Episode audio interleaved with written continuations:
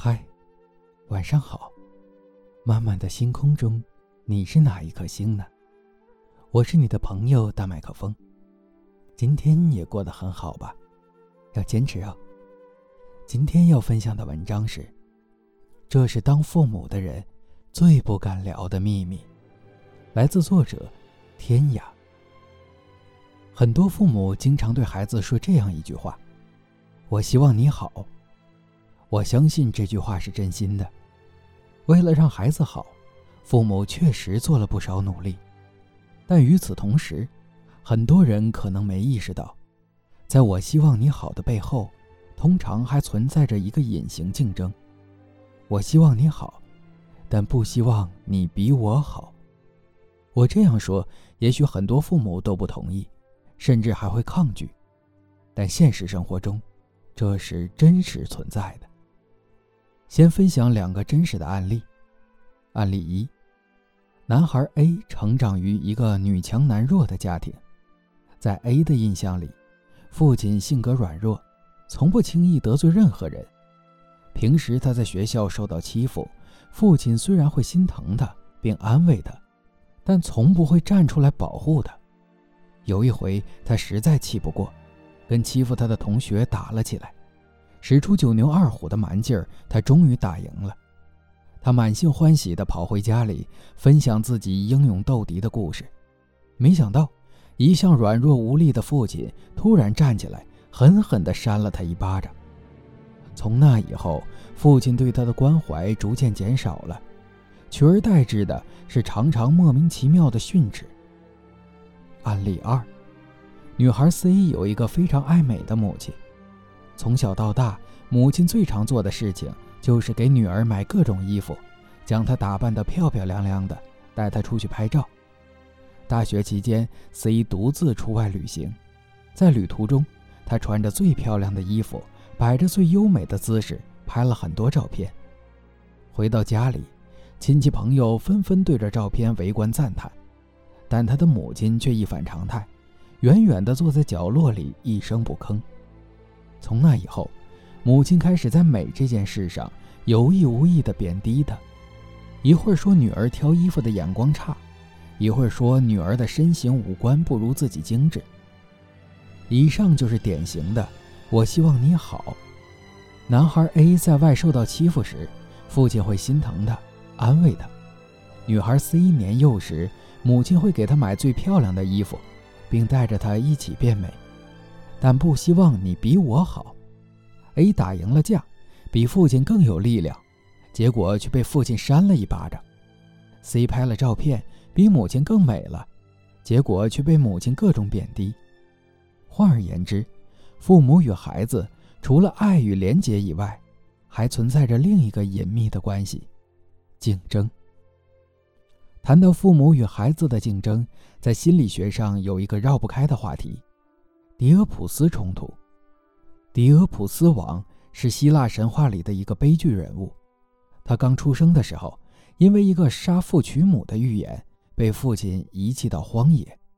长大后，在不知情的情况下，他杀死了自己的父亲，并娶了自己的母亲。后来真相大白的时候，他百感交集，并刺瞎了自己的双眼作为惩罚。当然，在心理学领域。它不是指真杀真娶，而是一个隐喻，象征孩子与父母之间的竞争。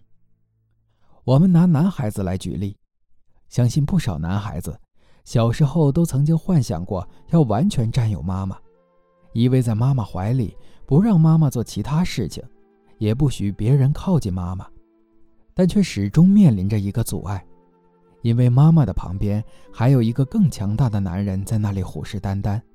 也就是爸爸，这个时候，男孩对父亲的敌意就产生了。男孩长大的过程，既需要有一个健康的妈妈能够主动从孩子身边分离，也需要一个健康的爸爸，能够承接住孩子的敌意，并予以接纳、包容。只有这样，男孩最终才有可能走出狄俄普斯冲突，放下对母亲的占有，放下对父亲的敌意。但在现实生活中，极少有父母能够同时做到这两点。更常见的是，很多女性在做了妈妈后，就把所有注意力都投注在孩子身上，冷落老公；很多男性在做了爸爸后，就以权威自居，容不得孩子在太岁头上动土。就像案例一的场景，儿子打架打赢了，一向软弱的父亲却狠狠地扇了他一巴掌。追溯到狄俄普斯冲突，他的隐喻就是，父亲感受到了儿子力量的威胁，所以他需要通过这一巴掌来证明我比你强。这一切，无疑会进一步加剧男孩与父亲之间的矛盾。同样的，女孩子与母亲也是如此。虽然在中国，大多数女孩子与父亲并不亲近，但母亲与女儿之间的狄俄普斯冲突依然是存在的。有时候，它就像案例二那样，母亲对女儿直接的贬低；更多的时候，它会以一种母女共生的形式存在，即母亲无微不至地照顾着女儿，女儿也全然依赖着母亲。表面上看，这是一种极致的爱，但实际上，它也是狄俄普斯冲突的经典呈现，因为面对一个无所不能的母亲，女儿的成长会无形中被压制。反正妈妈什么事都能搞定，不需要我来操心。也就是说，女儿一开始就认同了母亲，还没战斗就认输了。那么，狄俄普斯冲突会对孩子的成长造成什么影响呢？从希腊神话狄俄普斯王的结局可以略窥一二。在不知情的情况下，他战胜了父亲，并娶了母亲。但真相大白的时候，他却将自己的眼珠子挖了出来，作为自我惩罚。在这里，我再强调一遍，它不是指真杀真取，而是一个隐喻，象征着孩子对超越父母的恐惧。在恐惧的驱使下，孩子通常会选择自我阉割，进行自我惩罚。其中最明显的就是。成功恐惧。回到案例一，男孩 A 的故事。男孩到了三十岁，成为男人之后，他遇到了很大的生活困境，连续换了好几十份工作，没有一次能坚持半年以上。问及理由，似乎都是同一个：在工作中，他非常讨厌自己的领导，常常跟领导唱反调，将领导惹恼惹火后，他又担心被领导报复，就主动离职了。在咨询室里，他讲述最多的就是父亲当年扇他的那一巴掌，似乎那是他记忆里关于父亲唯一的画面。这就是经典的成功恐惧。领导在一定程度上象征着他的父亲，他讨厌父亲，所以他也讨厌领导，忤逆领导。但在他的经验里，当超越了父亲，会受到惩罚的。也因此，在跟领导斗争的过程中，他一次次败下阵来，选择离职。从某种意义上讲，让自己沦为失败者，是他在狄俄普斯冲突下的一种生存智慧。因为失败了，就不会被领导惩罚了。在现实生活中，类似这样的例子比比皆是。一个在与父亲的竞争中败下阵来的男孩，长大以后，多半也会不断重复失败者的命运。在成功恐惧下，除了选择失败，孩子可能还会拒绝美好。回到案例二中女孩 C 的故事，随着母亲长年累月对她贬低，慢慢的，她便放弃了对美的追求，衣服穿得很随便，出门也不打扮了。连续两三年下来，她身边的异性缘也差了很多。从中不难看出，变丑是女孩对母亲的忠诚。相信很多人都有过类似的体验，就是当我们穿上一件漂亮的新衣服，或者换了一个漂亮的新发型以后，那一瞬间会有那么一点不好意思的感觉。这就是狄俄普斯冲突冒到意识层面，且被我们觉察之后的本能反应。总的来说，一个没有走出狄俄普斯冲突的孩子是不敢让自己变好的。那么，父母要怎样做才能更好的帮助孩子化解狄俄普斯冲突呢？最理想的状态是，给孩子授权，允许超越。说到这里，我想起了《小偷家族》里的柴田志。柴田志又穷又无能，经常带着十一岁的养子祥太去偷东西。由于两人并无血缘关系，所以祥太一直不愿开口叫爸爸。随着慢慢长大，祥太心中的道德良知逐渐觉醒，不想像父亲一样继续以偷为生。于是，一场面向父亲的超越悄悄发生了。他故意失足被警察抓住，并在警察的审问下供出了一家人的种种罪行。养母顶罪入狱，整个家庭开始土崩瓦解，而祥太自己也被送进了孤儿院。对一个孩子来说，要克服恐惧、超越父亲，其实是非常难的。那么，祥太是哪里来的力量与勇气呢？在影片的最后，我找到了答案。有一天，祥太去看望柴田志，在离别的车站，祥太鼓起勇气向养父柴田志。坦诚了自己当初故意让警察抓获的真相。柴田志平静地听完，然后拍了拍祥太的肩膀，简单的回应了一句：“原来是这样啊。”全程既没有训斥，也没有责备。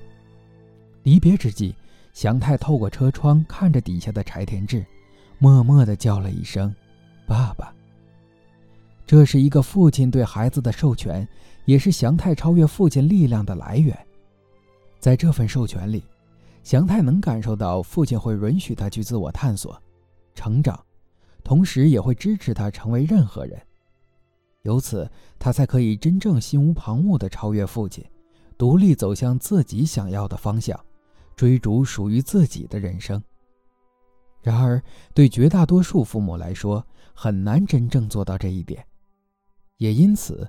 我更推荐曾奇峰在诠释温尼科特理论时所说的：“做六十分的父母，用六十分表达对孩子的支持与爱，剩下的四十分用来表达或者察觉恨。当然，这四十分的恨不一定是指攻击、伤害孩子，而是指你不用那么完美、那么强大，你可以是脆弱的、愤怒的，甚至是无能的。”允许自己去表露缺陷，也允许孩子去看到你的缺陷，让孩子感受到原来父母是有局限的，有些东西只能靠我自己，甚至有些时候父母也需要我来保护。随着年龄的增长，孩子就开始明白，这个爱是可以相互分享的。这就是孩子对狄俄普斯的超越，也是父母与孩子从竞争走向和谐的必经之路。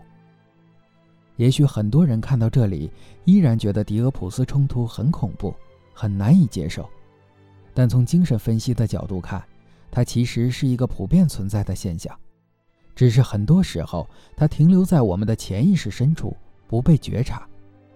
但我们可能通过一些自我的状态来了解，我是不是有狄俄普斯冲突？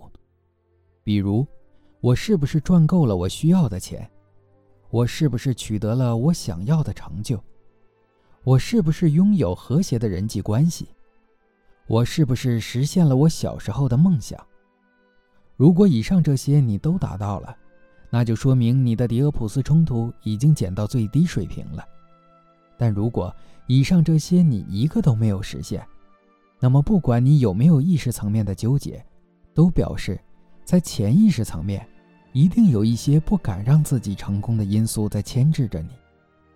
在理解了狄俄普斯冲突背后的成功恐惧以后，或许你也可以选择做一个六十分的孩子，用六十分表达对权威的支持与认同，剩下的四十分用来表达或察觉恨。